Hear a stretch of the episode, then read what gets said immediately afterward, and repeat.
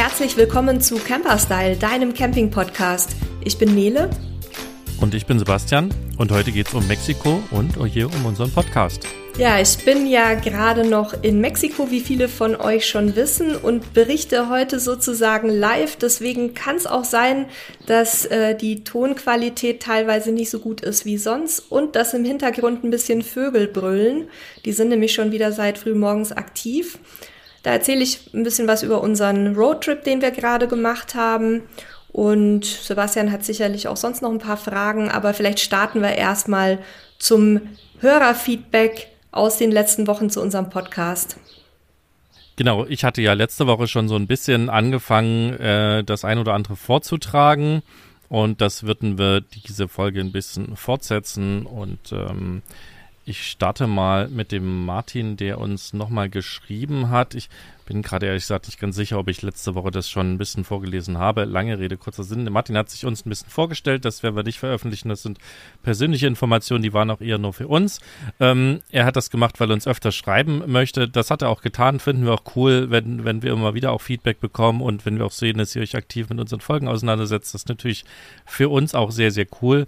Und ähm, er sagt, in dem oder in dieser, dieser, in diesem ja, Hörerbrief mehr oder weniger, dass sie eine 11 Kilo Stahl und eine 11 Kilo Alugasflasche dabei haben, dass sie eine Do-Control inklusive Crash-Sensor verbaut haben und dass sie in den nächsten Wochen ähm, noch eine Füllflasche einbauen lassen, nachdem sich jetzt lange informiert habe. Und eine Frage, die er gestellt hat, ähm, dass sie sich bisher beim Tanken nie Gedanken darüber gemacht haben und die Gasflasche auch nicht abgedreht haben. Und jetzt haben wir ja in einer Folge davon erzählt, dass Nele gesagt hat, sie drehen beim Tanken die Gasflasche immer ab bei aktiven Verbrauchern und ähm, ich gesagt habe, wir lassen sie laufen. Und das hat den Martin jetzt doch irritiert und ich glaube, da sollten wir zum einen nochmal aufklären. Und die zweite Frage war, ob wir erklären können, warum eine Flasche mit rotem Deckel auch nicht leer liegend transportiert werden darf.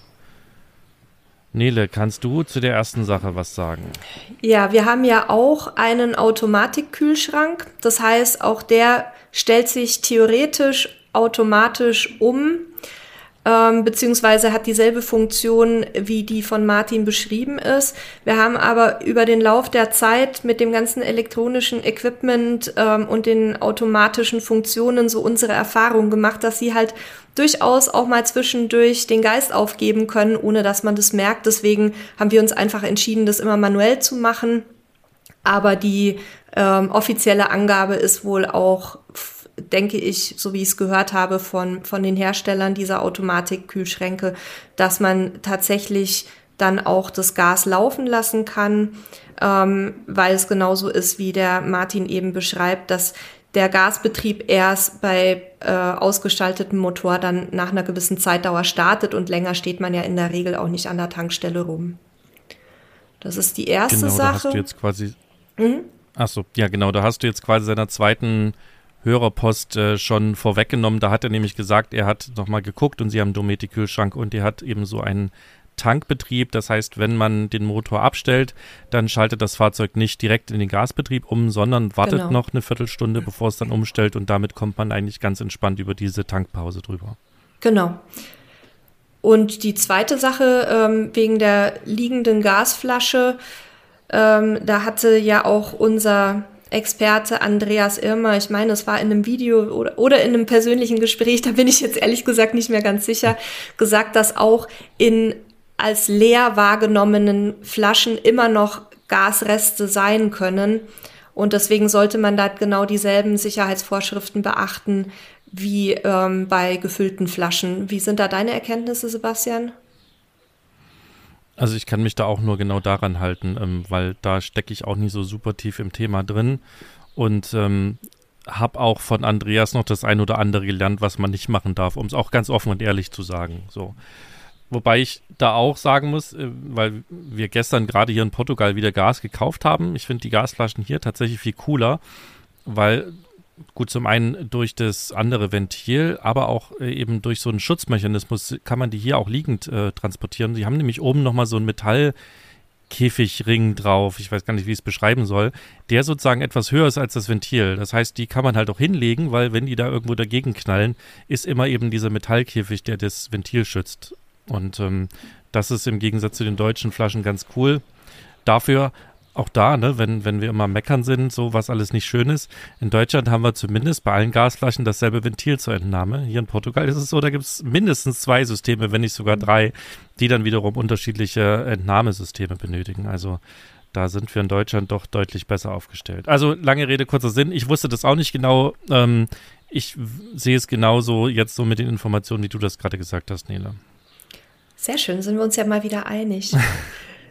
Die dritte Frage, die ich gerade noch nicht vorgelesen hatte, war noch das Thema liegende Gasflasche an den System anschließen. Und da hat äh, der Martin einfach nochmal gefragt, warum das gefährlich ist. Und äh, da ist genau das Problem, wie du schon selber erkannt hast. Im normalen Betrieb, also in so einem Campingfahrzeug, äh, ist es ja so, das Gas wird gasförmig verarbeitet. Das heißt, die Flasche muss stehen. Die Flasche ist immer zu 80 Prozent maximal gefüllt, das heißt niemals voll, damit eben das Gas, was ja in flüssiger Form in der Flasche ist, verdampfen kann, also gasförmig werden kann. Und das ist genau nicht gegeben, wenn die Flasche liegt. Also wenn sie richtig oder ziemlich leer ist, mag das auch funktionieren, aber wenn die Flasche voll ist, dann sind eben die 80 Prozent so, dass das Flüssiggas über dem Ventil steht und damit, wenn ich es aufdrehe, ähm, Flüssiggas rauskommt und das ist eben genau das Gefährliche dabei. Und das ist wiederum genau das, wir hatten es auch genannt, wie die Gabelstapler mit Flüssiggas funktionieren. Dort wird die Flasche ganz bewusst liegend eingebaut, weil die eben wiederum mit der Flüssigvariante funktionieren. Genau, das war das Feedback von Martin und dann äh, machen wir gleich noch weiter. Martin auch noch ein drittes Feedback äh, gegeben hat. Mittlerweile nutzt er übrigens äh, unsere Sprachaufzeichnungsmöglichkeit, also unter camperstel.de podcast könnt ihr uns entweder eine E-Mail schicken oder ein Formular ausfüllen mit einem Feedback oder auch eine Sprachnachricht hinterlassen. Das hat er hier gemacht und ich fasse es daher kurz zusammen. Also er sagt, die, die Folgen mit Heinz findet er super, so gerade das Thema Autowarten. Ähm, es muss zwar nicht jede Woche sein, sagt er, aber so ein bisschen Abstand findet er das ziemlich cool. Und ähm, er hat auch noch eine Frage gestellt und er hat gesagt, ja, er hat einen Kastenwagen und hat sich eigentlich bis jetzt nie so richtig getraut, damit in die Waschanlage zu fahren weil er sich Sorgen macht, dass eben unter Umständen Wasser durch die Lüftungsschlitze vom Kühlschrank reinkommt. Und weil wir ja hin und wieder das Thema Waschanlage kurz angerissen haben, also ich weiß, dass Heinz das letzte Folge kurz angerissen hat. Und ich weiß gar nicht, äh, Nele, na gut, ihr habt einen Wohnwagen, da ist das ja nicht ganz so ein Thema. Aber hast du, Nele, dazu Informationen, wie das mit diesen Lüftungsschlitzen ist in der Waschanlage? Also in eine normale Waschanlage fahren wir nicht mit unserem Wohnwagen in diese automatischen, sondern wir reinigen den von Hand. Da habe ich noch nie festgestellt, dass da Wasser eindringen kann. Ich muss aber auch ehrlich gestehen, dass ich da nie besonders darauf geachtet habe. Das wäre vielleicht was, was man dann nochmal äh, mitnehmen sollte, um das zu recherchieren, bevor wir da eine Auskunft geben. Die soll ja dann auch sattelfest sein. Vielleicht kannst du da auch nochmal Heinz fragen, wie es da aussieht. Ja, der wusste es ehrlich gesagt auch nicht so genau. Ähm, und was ich aber mal sagen kann, wenn wir es einfach mal so betrachten, also 100% wissen tue ich es auch nicht, da wird mir nochmal recherchieren. Was ich aber so sehe oder was wir auch schon gemacht haben. Wir haben ja gesagt, dass wir ab und zu auch in der Waschanlage waren. Wir hatten vorher ein Euramobil, wo wir theoretisch auch in zumindest größere LKW-Automatikwaschanlagen hätten fahren können. Jetzt haben wir den Clueliner. Ja, gut, in eine Buswaschanlage würde der auch passen. Haben wir nie gemacht. Wir sind auch immer in so eine Waschbox gefahren, wo man eben diese äh, Hochdruckreiniger hat und Bürsten und so weiter. Und die gibt es auch speziell für Wohnmobile beziehungsweise eben für Lkw, wo man dann eben auch so eine, wie so ein Gerüst hat, dass man eben auch oben ans Dach und so weiter rankommt. Und wir haben ausschließlich unsere Fahrzeuge so gereinigt, das heißt quasi mit Handarbeit, mit einem Hochdruckreiniger. Und wir haben dabei auch immer darauf geachtet, dass wir eben über diese Kühlgitter vom Kühlschrank nicht drüber sprühen, sondern nur außenrum sprühen denke, wenn man das so macht, ist das okay.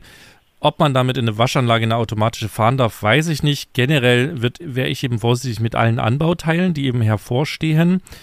Was ihr da machen könnt, ihr könnt natürlich auch mal in so eine Waschanlage ranfahren und einfach mit dem Betreiber sprechen, wenn er da ist. Die wissen das oft und werden euch auch im Zweifel sagen, nee, lieber nicht machen. Ähm, wir gucken mal, ob wir da irgendwie auch an verlässliche Informationen rankommen. Das ist ja manchmal gar nicht so einfach einen Gedanke, den ich auch noch habe, es gibt ja für diese Kühlschränke, für diese Lüftungsgitter auch so Winterabdeckungen, ähm, also so, das sind so Plastikscheiben, die passen eben genau in diese, ja, in diese Gitter da rein und decken das quasi bei Winter ab, wenn so richtig Schneesturm ist, da, dass da eben nicht so die Kälte und der Schnee reinkommt. Und damit könnte man das natürlich auch versuchen. Ich würde generell erstmal empfehlen, fahrt in so eine manuelle Waschanlage, in so eine Waschstraße, äh, also in so eine Waschanlage rein, wo einen Hochdruckreiniger habt. Das ist am sichersten, weil da könnt ihr ein bisschen aufpassen. Und was ich auch gelernt habe, auf die ganzen Dichtungen, die überall sind, also um die Fenster herum, wo die Falze sind zwischen den einzelnen Blechen oder Kunststoffteilen, dort auch nicht so mit der Düse nahe rangehen, weil ihr damit unter Umständen die Dichtmasse rauslöst. Das kommt jetzt darauf an, was ihr für ein Fahrzeug habt. Es gibt Fahrzeuge mit GFK, die sind verklebt, da wird dann nichts groß passieren. Aber es gibt eben auch andere Fahrzeuge, die haben da so eine elastische Dichtmasse und die kann man unter Umständen eben auch ein Stück weit ähm, damit entfernen, was nicht sonderlich gut wäre. Was auch noch für eine Handwäsche spricht, das weiß ich jetzt nicht, was da bei ähm, Martins Kastenwagen zutrifft, aber die Acrylfenster, die ja bei vielen Campingfahrzeugen verbaut werden, die sind auch ein bisschen empfindlich. Da würde ich jetzt auch nicht unbedingt mit diesen Bürsten aus der normalen Waschanlage drüber gehen wollen. Also von daher wäre auch meine Empfehlung tatsächlich da von Hand ein bisschen Pflege walten zu lassen. Das stimmt, das ist ein, ist ein guter Punkt. Die soll man ja auch nicht mit, mit harten Lappen oder, oder gar Bürsten oder sowas behandeln, sondern ganz schonend mit einem weichen Lappen und auch nur mit einem speziellen Mittel, was dafür geeignet ist. Also, ich sag mal so, von dem Erkenntnisstand, den wir da jetzt gerade zusammengetragen haben, würden wir eher davon abraten. Das war das Feedback von Martin. Hm, parallel dazu erreicht uns auch so immer mal wieder Feedback, was wir gar nicht groß vorlesen, was wir erstmal ein bisschen sammeln. Wir sind generell über jedes Feedback, was uns nicht persönlich angreift, dankbar. Ähm, und ein persönlicher Angriff und eine Kritik sind zwei unterschiedliche Dinge. Ja, wenn uns also jemand persönlich irgendwie sagt, wie doof wir sind und was wir für Idioten sind, dann ist das ein Thema, was gelöscht wird, ähm, weil das gehört nicht dahin. Wenn jemand sagt, ey, ihr habt hier einen Fehler gemacht, ne, oder was wir auch schon hatten, wo jemand gesagt hat, ey, es war die schlechteste Folge, die ihr bis jetzt gemacht habt, dann nehmen wir uns das an. Ähm, manchmal wissen wir es schon selber und wir gucken dann auch einfach, was wir für uns verbessern können. Und ein Thema, was immer wieder ähm, für Mails bei uns sorgt, und zwar nicht nur zum Podcast, sondern auch in unserem Newsletter, ist das Thema Gendern. Und da kommen immer wieder Menschen auf uns zu, die sich eben beschweren, dass wir das tun und das wäre nach deutscher Rechtschreibung ja nicht richtig und äh, das würden also mit den Standardbegriffen eben beide Geschlechter gemeint sein. Und wir wollen an der Stelle einfach mal erklären, warum wir das tun, weil wir werden nicht damit aufhören. Und zwar ist es ganz einfach so, dass wir wissen, dass Sprache Gedanken formt. Das heißt, wenn wir Dinge sagen, dann ändern sich damit Betrachtungsweisen in eurem Kopf. Und wenn eben Menschen damit aufwachsen, dass alles mit männlichen Bezeichnungen genannt wird, dann macht das was an ihrem Kopf. Genauso, ne, dass man eben, wenn man äh, Kinder mit Puppen spielen lässt oder mit Autos spielen lässt, da bestimmte Sachen festigt. So passiert es auch mit der Sprache. Und deswegen haben wir uns entschieden, dass wir auch anfangen zu gendern. Und ich muss auch ganz ehrlich sagen, das ist für mich immer noch ein bisschen komisch. Das fühlt sich immer noch komisch an. Das beim Sprechen, ja, bin ich immer nicht sicher. Sage ich jetzt HörerInnen oder sage ich Hörer und Hörerinnen? Ich könnte auch sagen, allen, alle Menschen, die uns zuhören. Ja, also wir suchen da auch immer noch so unseren Weg, der sich für uns gut anfühlt. Und auch beim Schreiben ist das für mich gar nicht so einfach, weil es ähm, tatsächlich sich ein bisschen hoppelig anfühlt. Das liegt aber vor allen Dingen daran, dass es eben neu und ungewohnt ist und unser Gehirn mit neuen Sachen immer so ein bisschen skeptisch ist, weil das kostet wieder Energie. Lange Rede, kurzer Sinn. Wir werden weiter gendern. Wen das wirklich so sehr stört, dass es nicht hören kann, der möge aufhören, uns zu hören, so schade das ist. Aber wir werden nicht damit aufhören, weil wir wissen, dass wir genau damit Menschen beeinflussen. Und das wollen wir einfach nicht. Wir wollen allen Menschen die gleichen Chancen geben. Und das ist der Grund, warum wir das tun und warum wir es auch weiter tun. Und äh, das Ganze auch, obwohl es nicht irgendwo bis jetzt äh, im Duden steht oder vielleicht steht es auch drin, ich weiß es nicht genau. Für uns fühlt es sich aber richtig an. Und das ist der ausschlaggebende Punkt für uns. Ich möchte als eine der betroffenen Gruppen sozusagen als Frau dazu auch noch mal ein paar Worte verlieren. Also zum einen habe ich bis vor ein paar Jahren das auch für Blödsinn gehalten, weil ich gesagt habe, Mensch, ich brauche für mein Wohlbefinden nicht Sprache, sondern mir wäre es viel lieber, wenn Gleichberechtigung auf anderen Ebenen stattfinden würde. Ich habe mich dann aber, wie mit vielen Dingen, die ich früher anders gesehen habe, mal intensiver damit auseinandergesetzt, habe Studien dazu gelesen, was Sprache mit Gedanken und Handlungen macht und bin jetzt an einem Punkt angekommen, wo ich auch durch viele eigene Erfahrungen mitbekommen habe, was passiert, wenn zum Beispiel Frauen als eine der ähm, Gruppen aus der Sprache ausgeschlossen werden. Ähm, das führt zu ganz vielen verschiedenen Phänomenen, gerade auch im Camping- und Technikbereich. Es ist zum Beispiel häufig vorgekommen, dass ich, ähm, weil Frauen ja grundsätzlich von Technik und von Fahrzeugen und sowas keine Ahnung haben, ähm, laut allgemeiner Meinung, dass ich mit meinem Mann auf Messen bei irgendwelchen Herstellern zum Beispiel war und mich mit denen unterhalten habe. Das war auch zu einer Zeit, wo Halil relativ frisch in Deutschland war und auch noch gar nicht gut Deutsch konnte. Und ich habe Fragen gestellt und die Männer, ausschließlich Männer, haben dann ihm geantwortet. Also ich stand dann daneben wie so ein Hans Otto und, äh, und durfte mir dann anhören, was Männer einem anderen Mann erklären. Das führt dazu, dass ich auf dem Campingplatz häufig von äh, Männern angesprochen werde, wenn ich irgendwas am, an unserem Wohnwagen mache.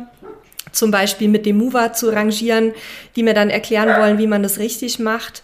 Ähm, also das sind immer wieder so, so Punkte, wo ich merke, dass wir Frauen in dieser Welt noch nicht richtig angekommen sind. Und deswegen finde ich es gerade, die Zwiebel ist derselben Meinung, von daher finde ich es gerade in unserem Thema Camping wichtig, explizit auch Frauen mit einzubeziehen. Und worauf sich Sebastian vorher bezogen hatte, als er von persönlichen Angriffen gesprochen hat, ähm, die bei uns Gott sei Dank eigentlich nie vorkommen. Wir haben ganz tolle Bewertungen auch auf den einschlägigen Portalen und kriegen wirklich liebes und tolles Feedback, aber es gibt halt immer mal wieder ein paar, die meinen, sich da auskotzen zu müssen. Ähm, da ging es darum, dass äh, ein Hörer, also sicher auch ein Mann, äh, mich so überemanzipiert findet, weil ich eben nicht nur von Fachmännern, sondern auch von Fachfrauen spreche ähm, und der uns deswegen jetzt nicht mehr hören möchte. Und das finde ich dann auch legitim und in Ordnung. Ja, also das fasst eigentlich alles zusammen. Äh, uns ist bewusst, dass äh, die Sprache mal anders gedacht war, aber alles verändert sich und Veränderung ist durchaus was Positives, auch wenn es im ersten Mal anstrengend ist. Und das ist unser, unser kleines Tun sozusagen, um die Welt zu verändern. Ja, wir verurteilen auch niemanden, der jetzt eben so aufgewachsen ist und quasi dieses, diesen Ablauf im Kopf hat, dass eben die Männer die Techniker sind und die Frauen nicht. Das sollen die Menschen so machen. Wir für uns versuchen, das in unseren Köpfen rauszuholen und auch, auch, also ich kann nur für mich sprechen, ich bin nicht gefeit vor diesen Dingen. Ich bin auch mit solchen Vorurteilen und eben dieser Sprache aufgewachsen und erwische mich auch immer wieder bei solchen Dingen. Nur wenn ich mich dabei erwischen kann, dann kann ich es ja auch entsprechend ändern und Sprache ist eben etwas, was wir einfach anpassen können, ähm, wenn wir uns darauf konzentrieren. Genauso übrigens, wie wir gerade auf die Öms und Äms achten weil wir auch da festgestellt haben, dass wir die ziemlich häufig benutzen. Und mir ist jetzt aufgefallen, wie oft ich die gerade schon wieder gesagt habe. Aber das ist ein anderes Thema. Also äh, dazu stehen wir, wir, wir werden weiter gendern, weil es für uns das Richtige ist. Und äh, ja, jetzt äh, kann Nele da abschließend auch noch was zu sagen. Sie meldet sich gerade schon. Ja, ich wollte eigentlich nur noch abschließend dazu sagen, dass natürlich Sprache nicht die Probleme löst, die wir in, in Bezug auf Gleichberechtigung haben, nicht nur was Frauen angeht, sondern auch Transpersonen. Also nur mal um ein Beispiel zu nennen. Nicht-binäre Menschen, ne, da wollen, das wollen wir jetzt nicht so weit fassen. Auch damit beschäftige ich mich gerade sehr intensiv. Es geht einfach darum, Sprache ist ein Baustein. Es gibt noch ganz viele andere, aber wir haben uns eben entschieden, äh, hier in dieser Hinsicht sanft tätig zu werden und wir machen das auf eine Art und Weise, wo man, glaube ich, auch uns noch gut hören kann. Bei anderen Podcasts höre ich das viel extremer. Und ja, so auf diesem Weg machen wir jetzt erstmal weiter und schauen, was sich daraus weiter ergibt. Aber ich glaube, jetzt können wir dann auch zum eigentlichen Thema kommen, oder? Ja, vielleicht auch noch ein Wort zur Toleranz. Für uns ist es auch okay, wenn Menschen das nicht tun wollen. Das ist auch völlig in Ordnung. Das ist zwar schade, aber es ist völlig in Ordnung. Und genauso erwarten wir, dass es andere in Ordnung finden, dass wir das tun. Das ist genau das Thema Toleranz. Das soll jeder für sich entscheiden. Wir haben uns entschieden, das zu tun und wir, wir hören uns auch die Kritik dazu an. Das ist völlig okay. Und ähm, ne, manche Kritik sehen wir sozusagen auch so, dass wir es ändern müssen und manchmal sagen wir auch, nee, das, das machen wir ganz bewusst. Deswegen ist es auch immer okay. Und Genau, damit schließen wir das Thema ab. Aber das war mir jetzt einfach noch wichtig zu sagen. Wir verurteilen niemanden, der das nicht tun möchte, der sagt, oh, die Sprache hoppelt damit. Verstehen wir gut, glaube ich, beide. Ähm, aber das ist eben unsere Entscheidung dazu. So, damit das Thema Hörerpost und Hörerinnenpost. Hörer und Hörerinnenpost ähm, soweit abgehandelt. Wir haben noch, noch eine Mail da, da müssen wir aber tatsächlich nochmal unseren Gasexperten ähm, sozusagen fragen und da haben wir es bis jetzt tatsächlich noch nicht geschafft, eine Frage rauszuschicken. Ähm, das war im Rahmen einer Bewertung, also auch das gucken wir uns an und ähm, werden dazu auch noch was sagen. Jetzt habe ich schon wieder zweimal M gesagt. Zoe bebellt das Ganze wunderbar. Dann würde ich sagen, gehen wir rüber in Richtung Mexiko. Ihr wart ja jetzt gerade unterwegs, ihr wart jetzt gerade zwei Wochen on Tour in Mexiko. Ihr seid ja schon länger da. Also ich versuche gerade so für alle Hörer und Hörerinnen da draußen, die jetzt nicht wissen, dass ihr da seid und warum ihr da seid und überhaupt so ein bisschen Rahmen zu geben. Also ihr seid im Ende des letzten Jahres sozusagen nach Mexiko geflogen. Der Halil hat äh, seine Familie in Mexiko, er kommt selber aus Mexiko. Ja, also er ist deswegen natürlich dem Land verbunden. Du liebst das Land sehr, weil du auch schon seit wie vielen Jahren über nach Mexiko 20 fliegst? seit über 20 Jahren da bist. Und deswegen seid ihr eigentlich oft über den Winter dort äh, wenn es die Weltgesundheitslage zulässt und kommt dann irgendwo meist zwischen April und Mai so wieder zurück. Genau. Ich kann das gut verstehen. Wir sind ja auch deswegen hier in Portugal so ein bisschen gelandet, weil äh, Sonne und Meer und ähm, schönes Wetter, ja, im Gegensatz zum deutschen Winter. Und jetzt oder anders, ihr seid halt da und habt auch ein normales Leben dort und äh, äh, arbeitet eben und so weiter, also so wie das auch hier wäre oder wo auch immer wir so sind.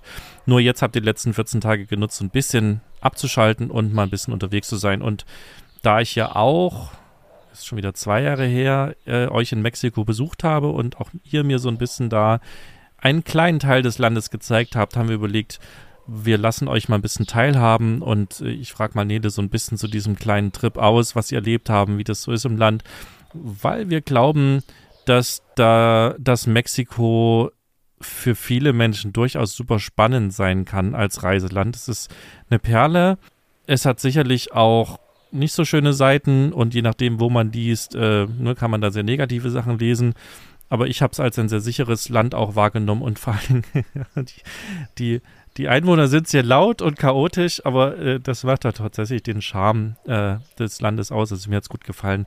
Und Nele, erzähl doch mal ein bisschen, ähm, wo wart ihr denn jetzt erstmal die letzten 14 Tage unterwegs? Wir waren sogar ein bisschen länger. Wir waren fast drei Wochen und waren an denselben Ecken mehr oder weniger, wie wir auch gemeinsam waren, Sebastian, nämlich an der Pazifikküste.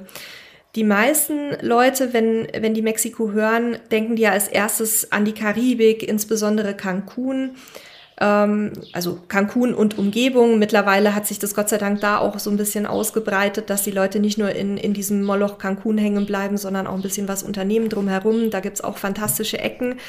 Aber mein Herz persönlich hängt ganz besonders an der Pazifikküste. Ich kann es auch nicht wirklich erklären. Äh, es ist für mich so ein bisschen dieses etwas wildere, rauere, was die Pazifikküste ausmacht. Das ist so ähnlich wie wenn man Mittelmeer und Atlantik vergleicht. Ich glaube, das so kann man das ungefähr einstufen. Also da sind die Wellen höher, da ist äh, gibt's viele Klippen, da, sind die Strände noch sehr wild und und unberührt.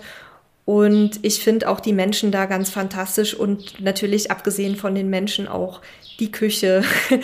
Und von daher zieht's mich da schon seit langer Zeit immer wieder hin. Das war auch eins meiner ersten Reiseziele, als ich äh, den Halil noch nicht kannte und alleine hier in Mexiko war zum Studieren vor 20 Jahren. Da war ich auch öfter an der Pazifikküste unterwegs. Die liegt auch sehr nah zur, Haupt, äh, zur Hauptstadt, sage ich schon, ja, zur Hauptstadt des Bundesstaates Jalisco, also zur zweitgrößten Stadt Mexikos, Guadalajara, wo auch unsere mexikanische Familie lebt. Da gibt es einen internationalen Flughafen, was vielleicht für Leute, die jetzt nicht schon im Land sind, ganz spannend sein kann. Da kann man auch ähm, über einen oder zwei Zwischenstopps von Deutschland aus bequem hinfliegen. Und von dort aus ist also die Pazifikküste aktuell noch so drei, dreieinhalb Autostunden entfernt. Es wird aber gerade eine neue Autobahn gebaut. Da soll es dann künftig in anderthalb bis zwei Stunden ähm, möglich sein, die Küste zu erreichen. Entlang dieser Küste ähm, gibt es ganz viele verschiedene Arten von Orten, die man besuchen kann, wo es auch eine gewisse Campinginfrastruktur gibt. Wir halten uns in der Regel in den Gebieten um San Pancho Sayulita auf, ein bisschen nördlich davon. Da gibt es noch sehr kleine Orte und Dörfer, die vom Tourismus noch nicht so überlaufen sind. Zum Beispiel auch, wo wir gemeinsam waren, Sebastian in La Peñita de Jaltemba oder wo wir jetzt äh, eine Base hatten in Lo de Marcos. Das sind sehr, sehr schöne, sehr ursprüngliche Orte, wo zwar auch Ausländer sich teilweise niedergelassen haben oder als Touristen kommen, die sich aber sehr gut so in die Gesamtgesellschaft einfügen aus meiner Sicht. Also wo nicht der Massentourismus einfällt, wie zum Beispiel in Puerto Vallarta, was dann auch mit entsprechend Lärm und Party abgeht, sondern wo einfach die, die Ausländer mit den Mexikanern leben. Wir werden euch auch diese, diese Dörfchen und Städtchen mal im, in den Show Notes mit nennen und vielleicht einen Google Maps Link mal da drauf setzen. Ähm, genau, das, das wollte ich ihm auch sagen. Also wir haben da durchaus Touristen getroffen und auch durchaus einige, nicht mal nur einen, aber alles in allem, und wir waren ja selber Touristen auf einem sehr, sehr gechillten Maß. Also ne, ist ja durchaus auch spannend. Da waren halt eben Amerikaner und Mexikaner sehr viel, weil für die natürlich das im Winter das perfekte Land ist. es so ein bisschen wie Deutschland und Portugal, ne? Im Winter Kanadier eben, vor allem. Genau, zum Überwintern nach Mexiko. Und ähm, aber da waren eben keine äh, riesigen Betonklötze als Hotels und so ein Kram, sondern es war eben mehr über, über kleine Airbnbs, also kleine Wohnungen, die vermietet wurden und so sind wir auch untergekommen. Und ansonsten bist du da aber halt wirklich auch in so einem mexikanischen Dörfchen mittendrin kriegst du alles mit, ne? Also da rennen die, rennen die Hühner über die Straße und die Kuh und die Hunde und die Katzen und ähm, der, der Garnelenverkäufer klingelt jede Woche und der Gasverkäufer. Also es ist halt wirklich ziemlich krass, wie, also nahe dem echten Leben und du bist halt nicht in so einer Hotelanlage sozusagen, wo du zwar beschützt bist und alles bekommst, aber eben nichts vom Land mitbekommst. Und das, das fand ich sehr spannend, deswegen hatte ich mich da auch total drauf gefreut, dass Nele und Halil mich eben auch in diese kleinen Dörfchen mitnehmen und wir nicht halt diese Tourismen-Sachen machen. Und ich will das auch gar nicht schlecht reden, ne? Wer sich da wohlfühlt in den großen Ressourcen und so weiter, ist völlig okay, macht das. Ähm, aber wer eben auch so ein bisschen Land und Leute kennenlernen möchte, der findet eben in den Dörfchen auch ähm, Anschluss und eben auch das normale Leben. Also da kannst du halt auch in die normale ähm, Bar oder Kneipe gehen, wo die Locals halt auch alle sind. Ja, und es ist einfach fantastisch, was man da so alles erlebt. Jetzt mal abgesehen von den Landschaften, die natürlich auch wunderschön sind und wo man auch ein bisschen ins Landesinnere reinfahren kann von der Küste aus. Aber ich mag einfach dieses mexikanische Leben, diese, angefangen davon, dass morgens teilweise Hunde und Hähne um die Wette brüllen, bis die alle heiser sind, weil die sich gegenseitig so hochschaukeln, bis hin zu den ganzen Straßenverkäufern, was du vorhin schon genannt hattest, dass dann Gasverkäufer, Garnelenverkäufer, Wasserverkäufer, ähm, Brotverkäufer alle vor deiner Tür stehen und erstmal plären per Stimme oder Lautsprecher, dass überall Musik ist, dass die Leute sich auf der Straße aufhalten, das ist viel soziales Leben. Also man, ich habe zu Halil neulich gesagt, es gibt keine Uhrzeit und keine noch so kleine Seitengasse, in der man irgendwann mal unterwegs sein könnte, ohne dass mindestens ein Mexikaner irgendwo sitzt und was isst. Also Essen spielt zum Beispiel da eine große Rolle, was wir ja auch exzessiv, Sebastian und ich, äh, durch uns da angepasst haben, sagen wir mal so, bis der Halil es schon fast ein bisschen abstoßend fand, weil wir wirklich nur noch am Essen waren. Und man hat einfach dieses quirlige Treiben, was unheimlich faszinierend ist. Es ist alles bunt, es ist alles laut, es ist alles lebendig. Und das führt auch dazu, dass man vielleicht am Anfang so einen kleinen Kulturschock haben kann. Aber da einen findet großen. man sich, oder einen großen, aber ich glaube, da findet man sich relativ schnell ein und lässt sich da auch so ein bisschen mitreißen. Und man hat ja auch die Möglichkeit, dann ähm, trotzdem wieder Ruhe zu finden. Zum Beispiel an irgendeinem der Wildstrände, die man mit ein bisschen äh, ja, Google-Recherche und auch mit den Leuten zu sprechen ganz leicht findet. Da können wir euch auch mal ein paar Tipps mit in die Shownotes packen, wo wir da uns so überall rumtreiben. Und Mexiko ist auch ein wirklich schönes Campingland, also für, für Roadtrips, für ähm, braucht man auch nicht unbedingt ein autarkes Fahrzeug, da sage ich gleich noch was zu, was so die Campingplätze angeht. Das bietet sich wirklich an, weil man eben noch so viele Möglichkeiten hat, einfach auch ja, schöne Strecken abzufahren. Genau, es dauert alles ein bisschen länger, weil die, die Straßen, also ne, wer jetzt deutsche Straßen erwartet, der wird da furchtbar enttäuscht sein und demzufolge dauert auch alles ein bisschen länger. Und was ich auch noch sagen wollte, es macht halt wirklich Sinn, sich auch auf Land und Leute völlig einzulassen. Also für mich war es stellenweise ein sehr großer Kulturschock, dem ich da ausgesetzt war. Und ich bin da auch wirklich schon viel unterwegs gewesen.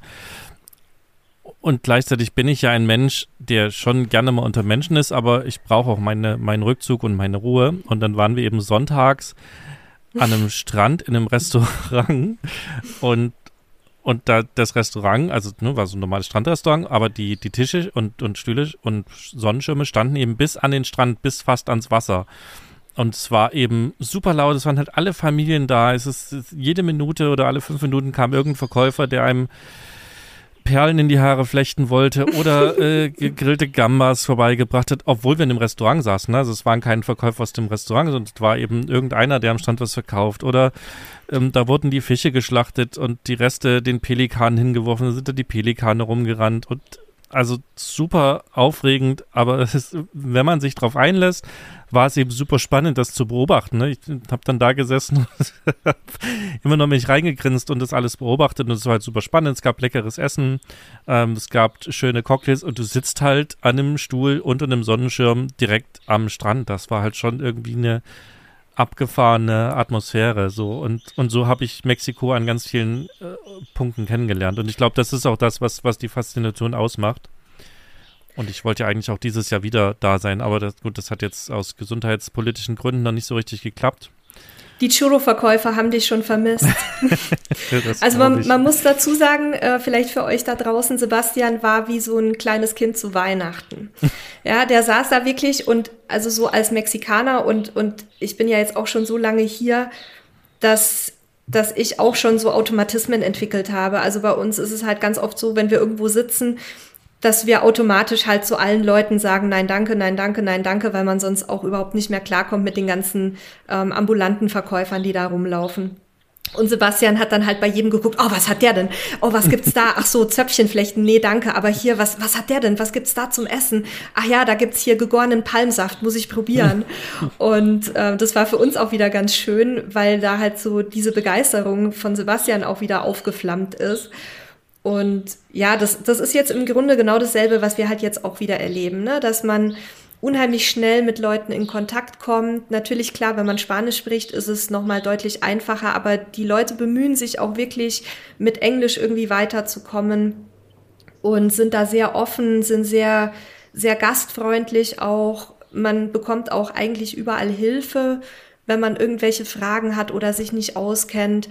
Und wir, also ich auch als Ausländerin, ich habe überhaupt keine Probleme hier irgendwie mit den Leuten. Ich bin sehr, sehr, werde sehr, sehr offen aufgenommen, vor allem wenn man sich dann vielleicht so als Tipp als Tourist ein paar Brocken Spanisch aneignet. Das öffnet dann wie in vielen anderen Ländern natürlich auch alle Türen. Einfach nett Hallo sagen, danke, tschüss auf Spanisch oder vielleicht auch so ein paar Brocken, um irgendwie ein Bier zu bestellen oder was zu essen. Dann sind die Leute auch sehr, sehr zugänglich. Das hilft in jedem Land der Welt, wenn du, wenn du so, so die wichtigsten Höflichkeitsfloskeln und zwei, drei Sachen irgendwie in Landessprache kennst, dann öffnet dir das so viele Türen. Selbst wenn du, na, also ich erlebe das ja in Spanien oder habe das in Spanien auch immer erlebt, du kommst dann irgendwo hin und sagst Hola und äh, ¿qué tal? Und dann äh, wirst du halt erstmal auf Spanisch vollgetextet, weil ne, der Gegenüber halt mein, ah, ist klar, spricht Spanisch. Und dann stehe ich halt immer da. Und, verstehe ich nicht, sorry. Ähm, äh, dann kann man manchmal noch Despacio sagen, ne? also bitte langsam, oder Despacio por favor. Also wenn man so ein paar minimale Sachen hat, dann kommt man schon wirklich weit und dann lernt man ja auch durchs Zuhören. Ne? Also ich, ich konnte jetzt auch keine tollen großen Gespräche führen mit meinen paar Brocken Spanisch, aber ich habe zumindest immer so ganz grob verstanden, was die Leute wollten und was sie sich erzählt haben. Und da kommt man schon ganz weit. Das ist natürlich in diesen kleinen Dörfchen auch ganz hilfreich, weil da spricht eben nicht jeder Englisch. Sobald du ein paar Touristen da hast, gibt es zumindest irgendwo immer irgendeine Bar, wo auch jemand Englisch spricht oder wo dann halt auch irgendwie ein, ein Englischsprachiger vielleicht sogar bedient. Aber selbst wenn nicht, also verhungert ist da, glaube ich, noch keiner. Nein, und wir, wir haben jetzt auch festgestellt, weil wir jetzt äh, ziemlich viele Kanadier um uns hatten, von denen die wenigsten auch nur ein paar Brocken sprechen. Und die ambulanten Verkäufer vor allem und auch in den Restaurants, die haben sich darauf eingestellt und das war dann immer so eine ganz süße Mischung, weil die dann die Verkäufer dann auf Spanisch gesprochen haben und die Kanadier halt auf Englisch oder irgendwie mit zwei Wörtern Spanisch. Und ich habe gesehen, es hat immer geklappt, die haben immer bekommen, was sie wollten. Also das, da, da hat man sich, da lässt man sich, glaube ich, gegenseitig auch so ein bisschen aufeinander ein, weil ja auch jeder was davon hat. Ne? Die Verkäufer wollen verkaufen, die Touristen wollen irgendwas haben und da schafft man es dann immer irgendwie, sich zu verständigen. Vielleicht mal noch, bevor wir noch ein bisschen auf Erlebnisse kommen, wie man, also wie wir in die Ecke gekommen sind. Also auch ihr, ihr seid ja jetzt mit dem Auto unterwegs gewesen. Bei mir war es ja beim letzten Mal so, ich bin geflogen und zwar bin ich von hier aus Faro nach Lissabon geflogen, von Lissabon nach Frankfurt. Und von Frankfurt gibt es dann Direktflüge, ich glaube auch von München nach Mexiko-Stadt, auch nach Cancun, glaube ja. ich. Ähm, ich bin nach Mexiko-Stadt geflogen, habe dann dort eine Nacht direkt am Flughafen übernachtet, weil ich es mir nicht antun wollte, in die große Stadt sozusagen reinzudüsen. Das war mir zu anstrengend und bin dann nach Porto Vallarta weitergeflogen. Und da habe ich Danilo und Halil abgeholt und wir sind dann mit dem Auto nochmal so zwei Stunden ja, gefahren, zwei, drei Stunden, bis wir ja. in den Dörfchen waren. Und alleine die Fahrt war schon wieder spannend, weil du halt auch am Straßenrand ständig irgendwelche Verkaufsstände hast und dann kannst du dir halt frische Kokosnüsse kaufen ähm, oder ja, allen möglichen Nippes und Tant natürlich auch und essen und trinken und was weiß ich nicht alles. Also auch die Fahrt ist halt schon wieder ein Erlebnis. Das kennt man ja so aus Europa gar nicht. Also mir ist nicht bewusst, dass man das so in dieser Breite an, an den sozusagen Fernverkehrsstraßen hat. Diese Mini, also, ne, wirklich so aufgebaute Hütten, ein bisschen eine Folie gespannt und dann wird da halt irgendwas drunter verkauft. Und das war halt auch super spannend. Ja, diese Kombination aus, aus Landschaften und, und diesen ganzen Begebenheiten, weil die Mexikaner halt einfach so ein total spezielles Völkchen sind das macht für mich ja auch immer diese Roadtrips aus. Es ist ja nicht unser erster, den wir machen. Wir, wir, machen das ja ständig, aber das ist jetzt der erste, wo wir gesagt haben, da können wir mal drüber berichten, weil gerade auch die Pazifikküste eben sehr gut geeignet ist für Touristen. Und von daher, ich, wie gesagt, ich komme dann auch gleich nochmal so ein bisschen zur Campingplatzinfrastruktur und überhaupt was Unterkünfte angeht. Da gibt es ganz viele Möglichkeiten. Und das lohnt sich auf jeden Fall, da auch wirklich mal ein bisschen Zeit zu investieren. Für uns war es jetzt zu kurz, aber wir hatten leider schon unsere nächste Unterkunft ähm, uns ja reservieren lassen und auch schon bezahlt, wo wir jetzt gerade sind und sind etwas später losgekommen als geplant, weil wir Corona hatten. Ähm, das vielleicht so als Nebeninformation. Wir haben alles gut überstanden, hatten auch keine großen Symptome, aber mussten eben in Quarantäne 14 Tage.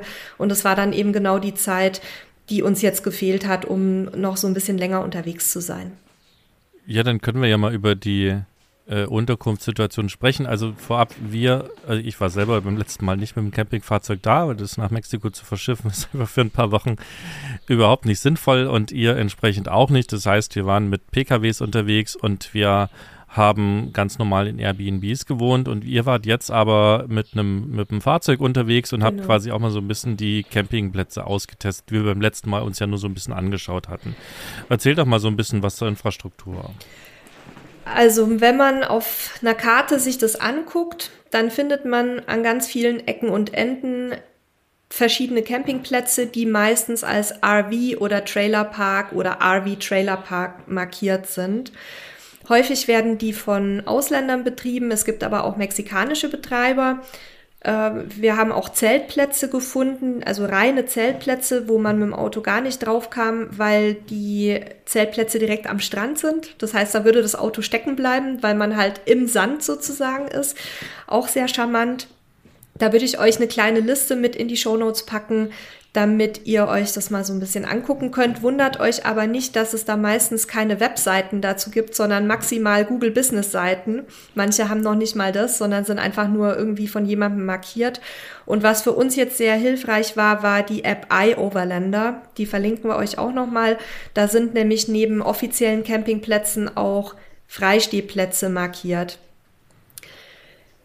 Die Campingplätze, die sogenannten oder die Trailerparks, die sind von der Ausstattung her nicht mit deutschen oder europäischen zu vergleichen. Das muss man ganz klar sagen. Also selbst die teureren oder die größeren, die sind dann meistens einigermaßen sauber, ähm, haben aber nicht dieselben Möglichkeiten, wie wir die aus Europa kennen, mit Waschmaschinen und mit ähm, tollen Abwaschbecken, sondern das sind in der Regel relativ einfache Stellplätze. Es gibt meistens Strom und auch sogar Wasser an der Parzelle oder an dem Stellplatz. Aber wenn man dann zum Beispiel in die Toiletten und Duschen geht, dann ist es schon eher so unterer südeuropäischer Standard, würde ich es mal nennen. Also ich tue mich ja eh immer ein bisschen schwer mit öffentlichen Sanitäranlagen, deswegen ist es für mich immer so eine kleine Herausforderung. Da sollte man also nicht zu viel erwarten. Auf der anderen Seite waren wir dann auf einem mini familiären Campingplatz, wo die, wo Toilette und Dusche wie zu Hause waren, so sauber, sogar mit Desinfektionsspray. Also da ist es auch tatsächlich sehr unterschiedlich, wie man das ja auch häufig aus südeuropäischen Ländern kennt.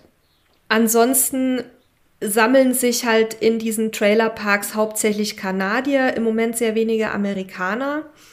Mexikaner hatten wir jetzt tatsächlich kaum mal um uns herum, sondern das waren in aller Regel ausländische Gäste weil die halt auch sehr lange dann immer bleiben und dann tatsächlich viele auch auf einem Campingplatz vier, fünf Monate stehen.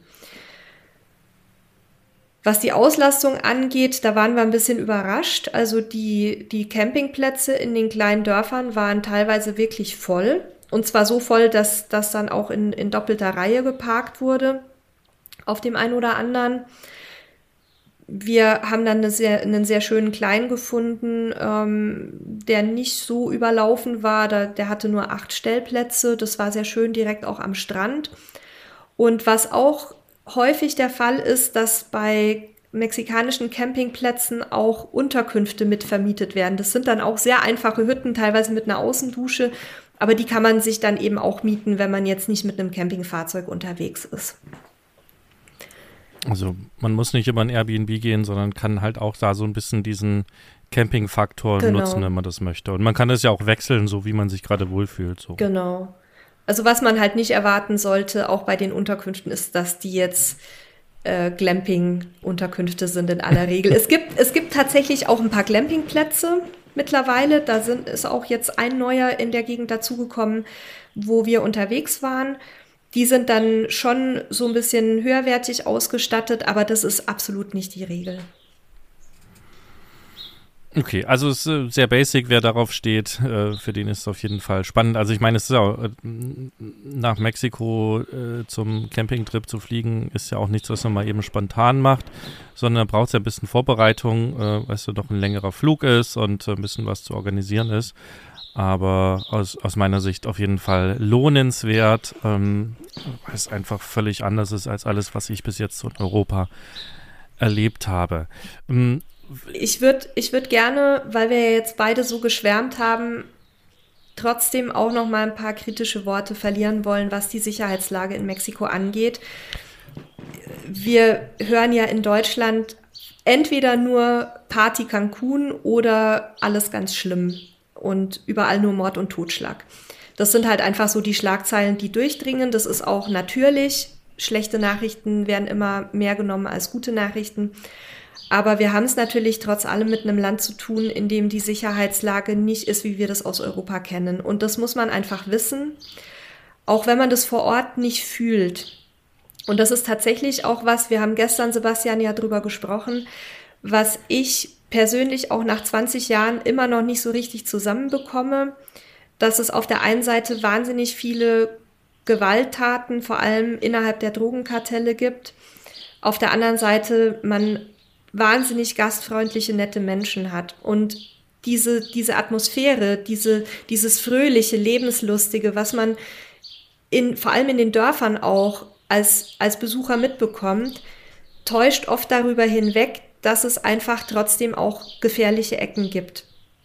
Die Gegend, in der wir jetzt unterwegs waren, ist im Moment sehr sicher. Das kann sich aber auch ändern. Deswegen sollte man sich, wenn man sich für einen Mexiko-Trip interessiert, immer aktuell informieren.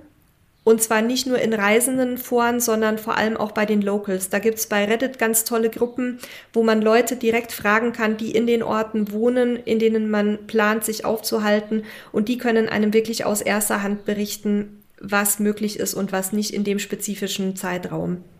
Wir haben zum Beispiel unsere Reise einen Tag vor der Abreise umgeplant. Wir hatten ein anderes Ziel ähm, deutlich weiter im Süden im Kopf, wo es auch sehr schön ist, wo es aber im Moment ziemlich knallt, weil eben ähm, innerhalb der rivalisierenden Drogenkartelle es Aufsplittungen gibt und die sich teilweise auf offener Straße beschießen.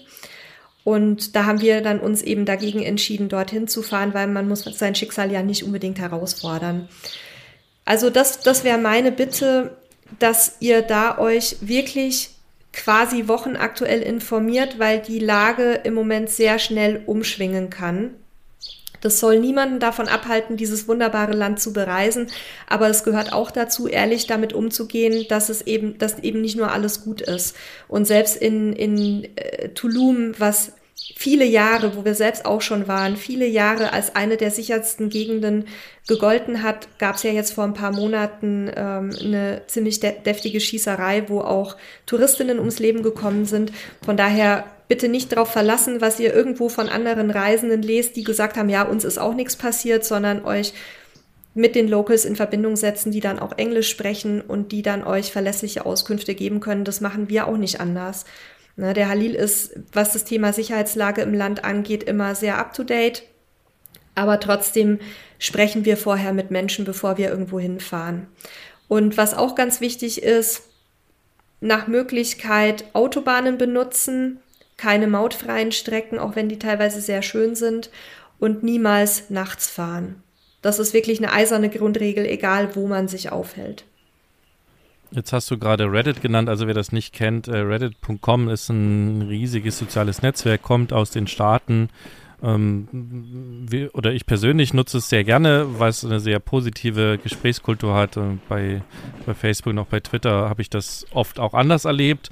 Und ähm, ich würde sagen, wir können ja mal zwei, drei Communities da auch mit verlinken, die sich mit dem Mexiko-Thema beschäftigen. Da kann der Halil ja mal was zu sagen. Und ähm, Reddit ist auch ein ganz spannendes Stichwort. Da sind wir nämlich nächste Woche auch am 15.03. 16 Uhr sind wir unter Reisen oder reisen.de, je nachdem, wie man es aussprechen möchte, und äh, geben dort ein sogenanntes AMA, ähm, Ask Me Anything bedeutet das. Also das heißt, die Leute dort können uns halt Fragen stellen zu Camping, zu Leben im Wohnmobil oder im Wohnwagen, zum Unterwegssein, zum Arbeiten unterwegs. Wenn ihr Reddit nicht kennt, ist das nicht schlimm. Wir verlinken euch das trotzdem mal. Wenn ihr es nutzen wollt, könnt ihr es gerne machen. Ihr könnt euch oder uns da auch zwei Stunden lang live sozusagen Fragen stellen. Könnt doch einfach nur reinlesen. Ihr müsst es auch gar nicht nutzen. Wir werden es trotzdem mal mit in die Shownotes packen. Äh, wie gesagt, 15.3. Das heißt, ihr habt jetzt, jetzt muss ich gerade mal in den Kalender gucken, dieser Podcast erscheint ja am 12. Genau, ihr habt dann also noch drei Tage Zeit, euch darauf vorzubereiten. Das müsste also genügend Zeit sein, wenn ihr es zügig hört. Ähm, das nur als kurzer ähm, Einschub, weil Nele gerade das Thema Reddit angesprochen hat. Also ich persönlich, äh, vielleicht auch mal dazu, hatte mich auch im Vorfeld schlau gemacht und hat es auch so ein bisschen aus Sicherheitsbedenken vermieden, jetzt groß in Mexiko-Stadt rumzutouren. Einfach weil ich auch keinen Bock hatte, mich damit auseinanderzusetzen, wo es halbwegs safe ist und wo nicht. Und ähm, auch zeitlich mich lieber äh, halt an der Pazifikküste bewegen wollte. Also Städte sind häufig sowieso nicht so mein, mein ja, Favorite-Thema. Und deswegen habe ich entschieden, nimmst das Hotel am Flughafen. Da musste ich nämlich nicht mal das Terminal verlassen, hab da, bin eh spät angekommen und musste morgens früh weiter hab da halt einfach was gegessen und mich zum Schlafen hingelegt, geduscht und bin halt quasi wieder losgeflogen. Da habe ich mich auch nicht unwohl gefühlt, also da war zu keiner Zeit irgendwie ein schlechtes Gefühl. Generell ähm, gar nicht auf der Reise, also ich hatte nicht einmal das Gefühl, auch wenn Halil natürlich, der da aufgewachsen ist, immer mal Dinge erzählt hat, die er so beobachtet, aber das ist mir nicht aufgefallen und da war aber auch nichts dabei, was irgendwie hätte jetzt gefährlich sein können. Gewisse Vorsicht ist immer und überall angebracht. Also selbst in Deutschland können dir Dinge passieren und es gibt äh, Menschen, die uns nicht so gut gesonnen sind. Und ähm, ja, das aber nur noch mal so zu meiner persönlichen, zu meinem persönlichen Eindruck, als ich da war. Also ich muss auch sagen, dass mir in 20 Jahren, wo ich ja auch viel unterwegs bin im Land, auch nie was passiert ist. Wahrscheinlich natürlich auch, weil wir ein bisschen Auge drauf haben. Aber uns ist noch nicht mal was weggekommen. Also außer, außer unseren jeweiligen Autos, sowohl mein hm. früheres Auto, ein alter Golf, als auch Halils ähm, Toyota Pickup wurden geklaut in den Jahren 2005 und 2011.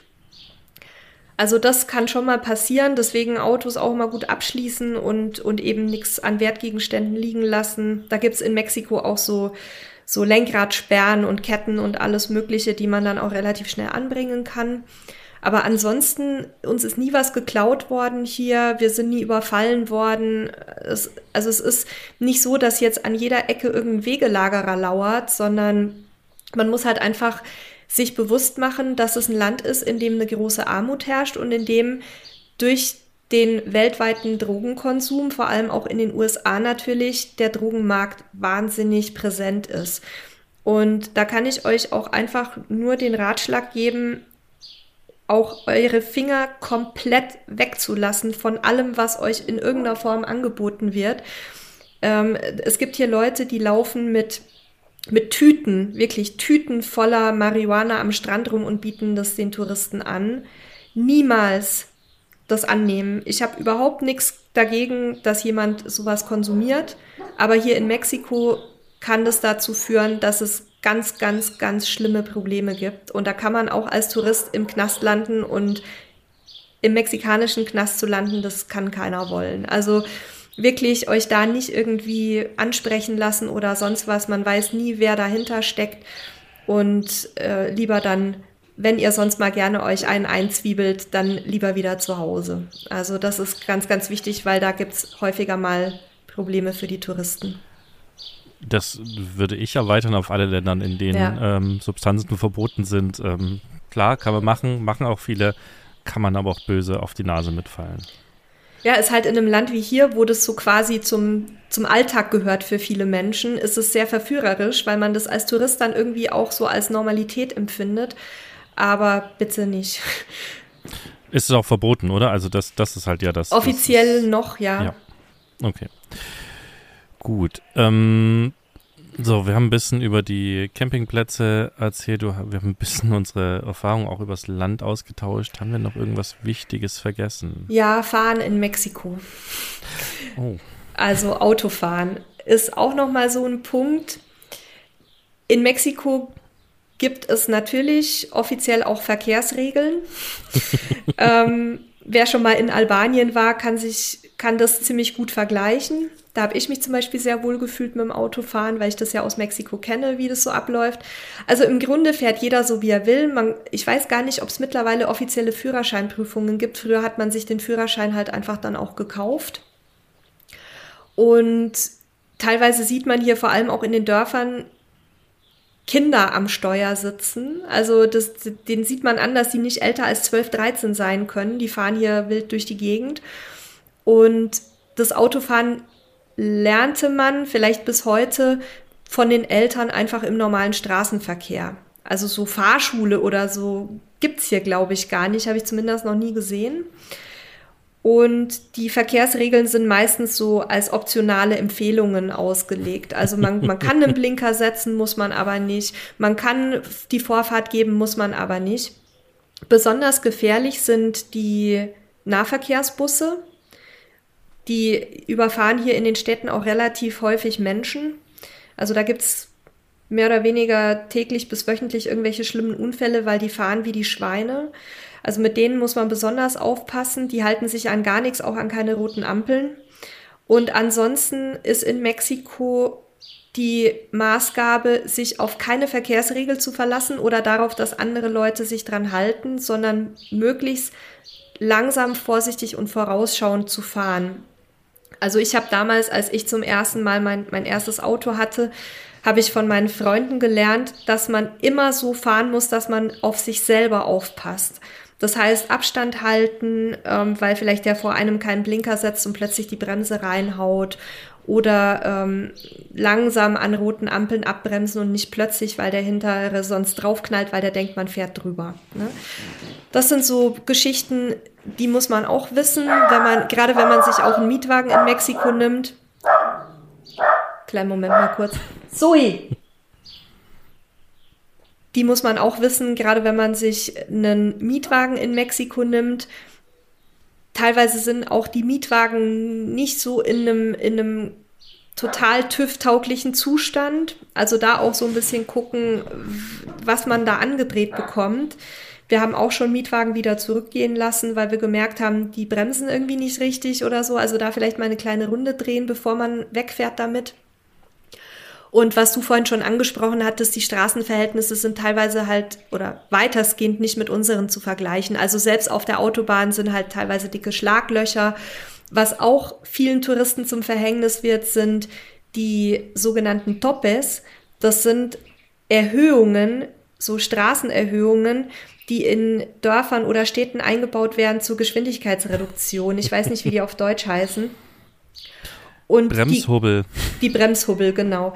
Und die sind auch häufig überhaupt in keinster Weise gekennzeichnet. Das heißt, wenn man nachts da irgendwie mit so einer Normalgeschwindigkeit von 40, 50 durch so ein Dorf fährt und dann kommt da so eine Toppe, dann kann es einem echt die Stoßdämpfer zerschießen, weil die sind auch ganz unterschiedlich gebaut. Manche sind sehr moderat und sind dann auch schön mit so Streifen markiert. Manche sind aber auch einfach Beton Hubbel oder Asphalthubbel von 15 Zentimetern Höhe, die plötzlich vor einem auftauchen und die man in der Dunkelheit halt erst recht nicht sieht, teilweise noch nicht mal am Tag, weil die halt dieselbe Farbe haben wie die Straße. Genau, das, das sind so Punkte. Maut gibt es auch in Mexiko auf bestimmten Strecken, also zum Beispiel von Guadalajara an die Pazifikküste zahlt man ähm, je nach Strecke so würde mal sagen, so 30 bis 40 Euro Mautgebühren insgesamt an verschiedene Mautgesellschaften. Auch da gibt es keine einheitliche, äh, keine einheitliche, äh, wie sagt man da, Ordnung. Regelung, ja. Regelung. Und was aber toll ist und weshalb ich in Mexiko auch immer dazu raten würde, die sogenannten Autobahnen zu benutzen, ist, dass man dort auch als Tourist einen kostenlosen Service hat, falls man eine Panne hat. Und zwar sind es die grünen Engel, auf Spanisch Angeles Verdes. Die kann man unter der Rufnummer 074 anrufen. Und wenn man irgendwo liegen geblieben ist, müssen die einem helfen und die dürfen kein Geld annehmen. Also noch nicht mal Trinkgeld.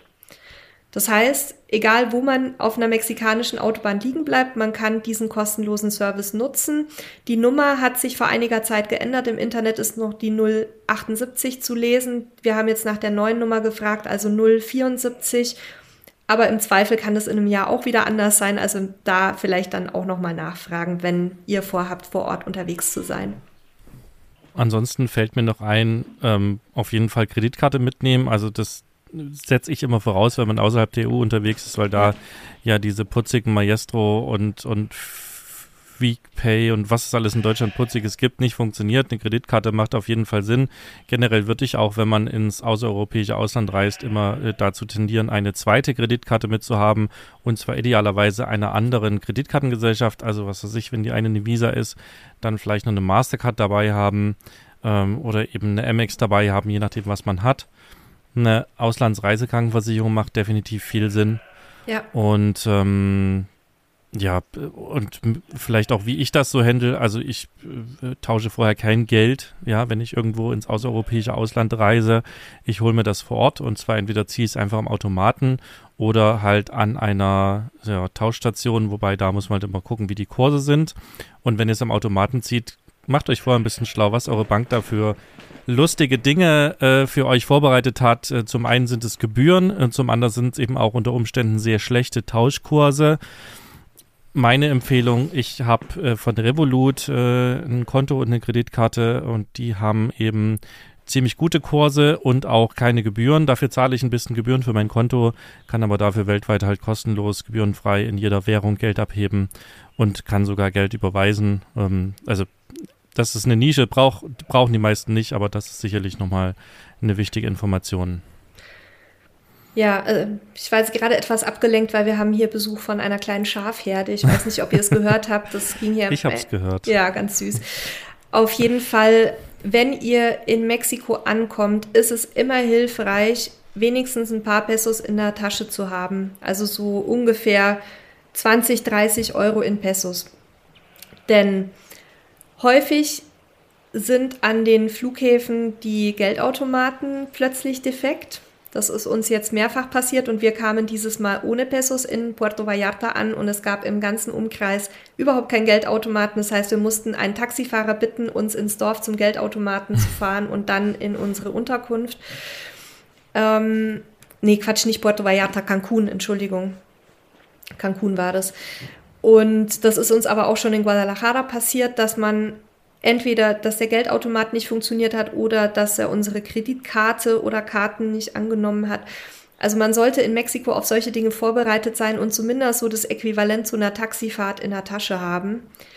Und was in Mexiko auch Standard ist, und zwar überall, ist, dass man kleine Summen Trinkgeld gibt. Und zwar für jeden. Das geht los ähm, bei demjenigen, der einem anbietet, die Koffer zu tragen, wenn man das möchte. Das geht weiter natürlich in Restaurants, bei Taxifahrten, aber auch wenn zum Beispiel einem auf der Straße jemand die, die Windschutzscheibe reinigt oder die Person, die einem in, im Supermarkt die Einkäufe in eine Tasche packt. In den Hotels weiß ich es ehrlich gesagt nicht, was da so die Höhe ist an Trinkgeldern, die man geben soll. Im Restaurant geben wir immer 10 bis 15 Prozent und in äh, so Einkaufszentren oder für so normale Trinkgelder immer so zwischen 15 und 20 Pesos. Das hat den Hintergrund, dass viele Mexikaner am, am Existenzminimum leben und dass auch sehr alte Leute, also 70 plus, ähm, teilweise über 80-Jährige noch sich was dazu verdienen müssen, weil es da eben nicht so, eine, so ein soziales Netz gibt wie bei uns mit ordentlichen Pensionen und Stütze und so weiter. Und da kann man ruhig ein bisschen großzügiger sein. Also 10 Pesos sind umgerechnet im Moment so um die 40 Cent. Jetzt hast du gerade zum Geld das komplett Gegenteilige von dem gesagt, was ich gesagt habe, und das sollten wir vielleicht noch ein bisschen auflösen und ähm, erklären. Also meine Erfahrung ähm, ist, ich brauche das nicht. Ich habe aber auch, und das muss ich auch dazu sagen, im Normalfalle drei bis fünf Kreditkarten dabei von ganz unterschiedlichen Banken, von ganz unterschiedlichen Gesellschaften, die wiederum auch erprobt sind, dass sie bis jetzt überall auf der Welt funktioniert haben, wo ich war. Ich weiß, es gibt Länder, wo das manchmal ein bisschen schwierig ist. Ähm, ihr nehmt Geld mit. Das mag auch sinnvoll sein, wenn man vielleicht nur eine Kreditkarte hat. Ähm, das besorgst du dir dann bei der Hausbank vorher oder wie machst du das?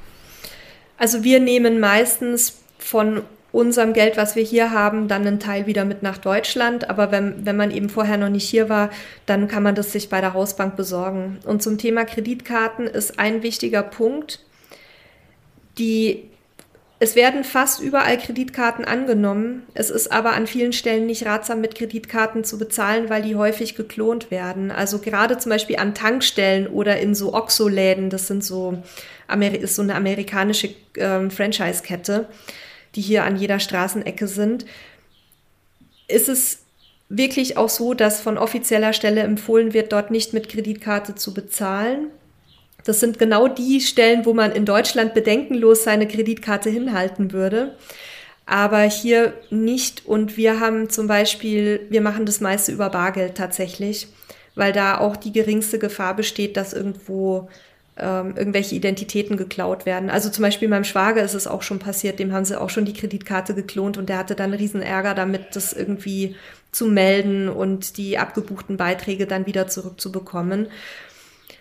Also bitte keine Kreditkarte an Tankstellen in Oxo oder 7-Eleven-Läden, in Restaurants, nur wenn der mit dem Terminal ankommt, ähm, der Kellner oder die Kellnerin. Da muss man wirklich viel, viel mehr aufpassen, als man das aus Deutschland gewohnt ist. Deswegen äh, relativiere ich so ein bisschen deine, ähm, deine Aussage. Also am Bankautomaten abheben stellt in der Regel kein Problem dar. Da sollte man aber immer gucken, dass man ähm, dann irgendwie allein im Schalterraum ist oder eben nicht jemand direkt hinter sich hat und auch nicht unbedingt riesige Mengen abheben. Und auch da bitte nur tagsüber. Da noch als Ergänzung, also ähm, bei mir sind auch schon von der Kreditkarte Dinge abgebucht worden, ähm, die ich definitiv nicht gekauft habe. Wird zwar nie ein Problem, die Sachen zurückzubekommen. Ähm, das ist eine Erfahrung mit meinen Kreditkarten, hängt sicherlich immer auch sehr stark von der Bank ab und was da so passiert. Deswegen bin ich da eher relaxed äh, oder gehe eher relaxter an die Sache ran und äh, zum Thema Geldautomaten und das ist safe. Ähm, das würde ich zum Beispiel wiederum dem würde ich widersprechen, weil es halt man dann sehr stark darauf ach, drauf achten sollte, wie der Schlitz für die Karte ja. äh, gestaltet ist. Manchmal wird da nämlich so ein, so ein kleines Lesegerät davor gebaut, äh, was man, wenn man nicht darauf achtet, gar nicht mitkriegt und dann auch die Karte geklont werden kann. Also da ein bisschen aufpassen, ähm, weil dann zumindest haben sie schon mal eure Karte, dann habt ihr immer noch die PIN, die wird oft mit einer Kamera oder von jemandem anders dann äh, nochmal abgefilmt oder, oder beobachtet. Also wenn ihr da die Hand über den äh, das Tastaturfeld packt und guckt, dass keiner hinter euch ist, dann seid ihr relativ safe, selbst wenn die Karte geklont wird kann dann maximal eine Bezahlung ohne PIN stattfinden. Das ist heute eigentlich kaum noch möglich. Und äh, das Geld kriegt man auch im Normalfall relativ gut wieder zurück. Sollte also man übrigens überall so, machen, nicht nur in Mexiko. Genau, das noch so als Ergänzung. Also ich äh, vertraue da meiner Kreditkarte ziemlich stark. Wie gesagt, ich habe die mir aber auch lange rausgesucht und ganz gezielt eben Karten auch gesucht, die für, für Reisende eben geeignet sind, die auch nicht gleich gesperrt werden, wenn man mal in irgendeinem Land bezahlt, wo man noch nie war. Das hatte ich nämlich auch ganz am Anfang mal. Ähm, und dann, dann muss man gucken, dass man das freigeschaltet bekommt. Ähm, ansonsten kann man natürlich da auch mit Bargeld äh, handeln, wie Nede das gesagt hat. Ähm, für Trinkgeld macht es auf jeden Fall Sinn, hatte ich auch immer dabei, aber ich habe ansonsten auch sehr viel einfach mit Kreditkarte bezahlt, wenn ich, wenn ich, äh, wenn es eben möglich war. Weil ich da bis jetzt noch keine schlechte Erfahrung gemacht habe. Heißt nicht, dass es nicht noch passieren kann, klar. Ähm, aber da sind wir einfach unterschiedlich, das ist aber auch völlig okay. Ihr müsst einfach gucken, womit ihr euch wohlfühlt und, und das dann entsprechend halt eins der Methoden sozusagen anwenden. Ich habe gerade festgestellt, dass wir noch gar nicht über das Thema Wildcamping gesprochen haben. Ich hatte vorhin Camping, äh, Campinginfrastruktur genannt, aber ich denke, auch Wildcamping ist ja in einem Land wie Mexiko immer so ein, so ein Thema, weil es eben noch so viele unberührte Ecken gibt und wenig Regeln. Also da kann ich sagen, das kann man machen. Da gibt es ganz, ganz, ganz viele Ecken, in denen man völlig unbehelligt von der Polizei frei stehen kann, auch teilweise direkt an den Stränden. Natürlich gilt da auch, was wir immer wieder predigen zum Thema Wildcampen, dass ihr bitte halt darauf achtet, nichts zu hinterlassen. Mexiko hat eine riesen Müllproblematik. Nicht nur Plastik, sondern generell Müll. An allen Ecken und Enden, auch gerade in den Dörfern, liegen irgendwelche aufgerissenen Müllsäcke rum. Und auch an den Stränden leider ist, ist äh, sehr viel Abfall zu finden. Da sollte man halt dann wenigstens als Besucher darauf achten, nicht dann auch noch seinen eigenen Dreck zu hinterlassen. Aber die Möglichkeit besteht, da würde ich euch auch die App iOverlander empfehlen, wo ja auch die Community dann immer wieder Updates gibt zu diesen dort genannten Stellplätzen. Und Dafür gilt aber natürlich das Gleiche, auch wie ich vorhin zur allgemeinen Sicherheitslage gesagt habe, immer wieder auch zum einen vor Ort bei den Leuten sich zu informieren, ob es gerade gefährlich ist, dort zu stehen oder nicht. Und natürlich auch da immer aufs Bauchgefühl hören. Dann haben wir jetzt, glaube ich, alle Punkte, die wir so als wichtig erachtet haben, um so diesen kleinen Mexiko-Ausflug ähm, euch schmackhaft zu machen und euch ein bisschen davon zu erzählen, wie das so war. Es wird Vielleicht, auch noch, äh, äh, sorry, wenn ich dich unterbreche, es wird auch noch einen Artikel dazu geben mit natürlich Fotos und noch mal ein bisschen mehr Tipps, aber den haben wir noch nicht. Sorry, dass die Zwiebel sich immer hier mit den Nachbarshunden streitet, aber ich kann es leider im Moment nicht ändern. Der ist noch in Arbeit, der Artikel. Den würden wir euch dann im Nachtrag auch noch mal in den Shownotes verlinken, für die, die uns etwas später hören als diesen Samstag. Und ich versuche aber auch zumindest in dem Podcast-Beitrag für Camper-Style, also bei den, bei den Podcast-Plattformen geht es ja nicht, aber auf unserem eigenen Podcast-Beitrag auch nochmal euch ein paar Bilder reinzupacken, um euch einfach schon mal so einen kleinen ersten Vorgeschmack zu geben, wie es hier so aussieht. Findet ihr dann unter camperstyle.de slash podcast. Da könnt ihr dann die Episode gucken oder ihr nutzt unsere Suche und gebt da dann einfach Mexiko ein dann werdet ihr den Podcast finden und sicherlich auch, je nachdem, wann ihr sucht, auch schon den Blogbeitrag, den wir dazu noch schreiben werden. Dann hoffen wir, dass euch das gefallen hat, so ein bisschen der eine oder die andere auch Lust auf Mexiko bekommen hat. Es lohnt sich auf jeden Fall. Ich äh, fieber auch schon äh, nächstes Jahr da vielleicht wieder hinfliegen zu können. Ich verabschiede mich schon mal. Ähm, wenn ihr uns noch nicht bewertet habt, macht das gerne. Kann man bei iTunes und bei Spotify machen. Das hilft uns auf jeden Fall mit unserem Podcast. Ähm, Sagt es auch weiter, wenn ihr Camper äh, kennt, die uns vielleicht noch nicht kennen. und guckt natürlich auch gern auf camperstyle.de vorbei, was wir da noch so alles an, an tollen Ratgebern und Tipps und Reisetipps und so weiter haben. Ich wünsche euch jetzt erstmal ein schönes Wochenende, also je nachdem, wann ihr es hört, vielleicht auch eine schöne Woche. Wir hören uns nächsten Samstag wieder. Macht's gut. Bis zum nächsten Mal. Tschüss. Tschüss.